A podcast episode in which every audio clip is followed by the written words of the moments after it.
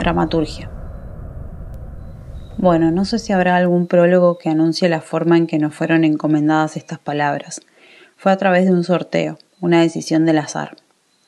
Entre todas las palabras de la lista pienso que la más difícil es esta. Aún así no voy a sortear la tarea porque es por demás fructífero pensar y pensarse. Y es 100% falso que no tengo nada para decir en torno a una disciplina que practico desde hace más de 10 años. Dramaturgia entendida como categoría genérica.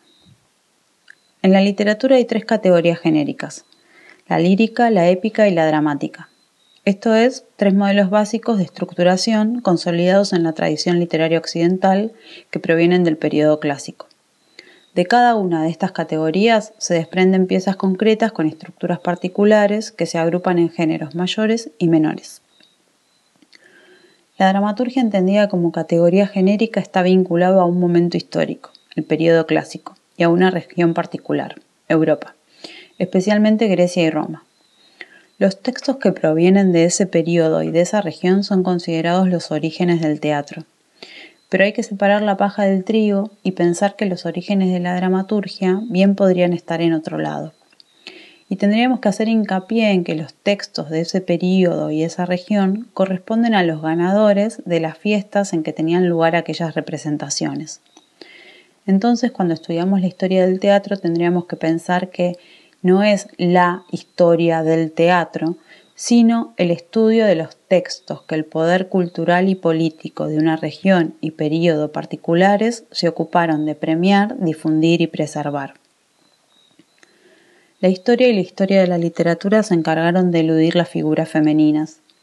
Me pregunto si no tendremos que ir a buscar los orígenes del teatro en otras culturas, como la egipcia o las del período americano preclásico. Quizás allí encontremos otra historia para las mujeres vinculadas a la representación. Dramaturgia entendida como conjunto de obras. El término dramaturgia responde también a un conjunto de obras agrupadas bajo un mismo criterio. Así entonces podemos hablar de la dramaturgia de una autora X o la dramaturgia de una década o de una región. Por ejemplo, podríamos decir, la dramaturgia de Lola Arias es vasta, ecléctica e interesante. O también, en los festivales internacionales toman la dramaturgia porteña por dramaturgia argentina. Hay dramaturgias de las que casi no podemos hablar porque nos resultan desconocidas. Esto es porque no han sido publicadas o estrenadas, o no han encontrado su modo de circulación, exhibición o legitimación. ¿Cómo podría la periferia, el margen, hacer circular sus materiales sin disputar el canon ni el centro, sino solo formando parte activa de un ecosistema cultural. Dramaturgia entendida como la concepción escénica de, para, una puesta en escena o aspectos que la componen. La dramaturgia o fuerzas dramatúrgicas de una pieza no siempre residen, o no únicamente, en su textualidad. A veces esta fuerza radica en algún aspecto de su puesta en escena, el uso del espacio o el diseño de vestuario. Es así que hablamos de dramaturgia del espacio o dramaturgia del vestuario, solo por poner dos ejemplos. También la fuerza dramatúrgica podría radicarse en la actualización de una textualidad, siendo el caso no el de las transposiciones directas o las adaptaciones, pero sí el de las versiones teatrales. En el ejercicio de versionar se piensa el texto como un dispositivo, un texto que hace cosas, en primera instancia al texto que lo precede. En todos los casos, la dramaturgia así entendida no se reduce al relato o a la representación, sino que opera como un iniciador de cultivo, que altera el funcionamiento del ente que la aloja y lo vuelve otro, cambiándole su estructura química. Dramaturgia entendida como el acto de escribir teatro. Hay quienes piensan la dramaturgia como un arte, una técnica o un oficio. A mí me gusta nombrarla práctica el texto resultante de esta práctica puede ser original o partir de otro que lo antecede. Esa escritura puede ejercerse en un escritorio o a pie de escenario, de manera individual o colectiva. Su forma final puede plasmarse en un papel o alojarse en los cuerpos que le van a dar vida.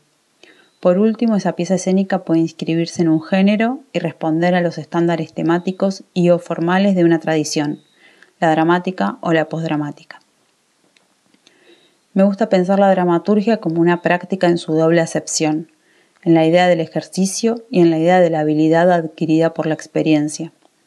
La dramaturgia se ejercita, por supuesto, que cuando se escribe, pero también cuando se lee, se piensa, se enseña y se escucha a otros que también la ejercen. Ejercer la dramaturgia es diseñar una experiencia para que unos realicen y otros miren. Es ser de miurga de un pensamiento dialéctico que se despliega en un espacio específico, ya sea este una hoja o un escenario. Ejercer la dramaturgia, por último, es articular ese pensamiento dialéctico, ese conocimiento que emerge de nuestro encuentro.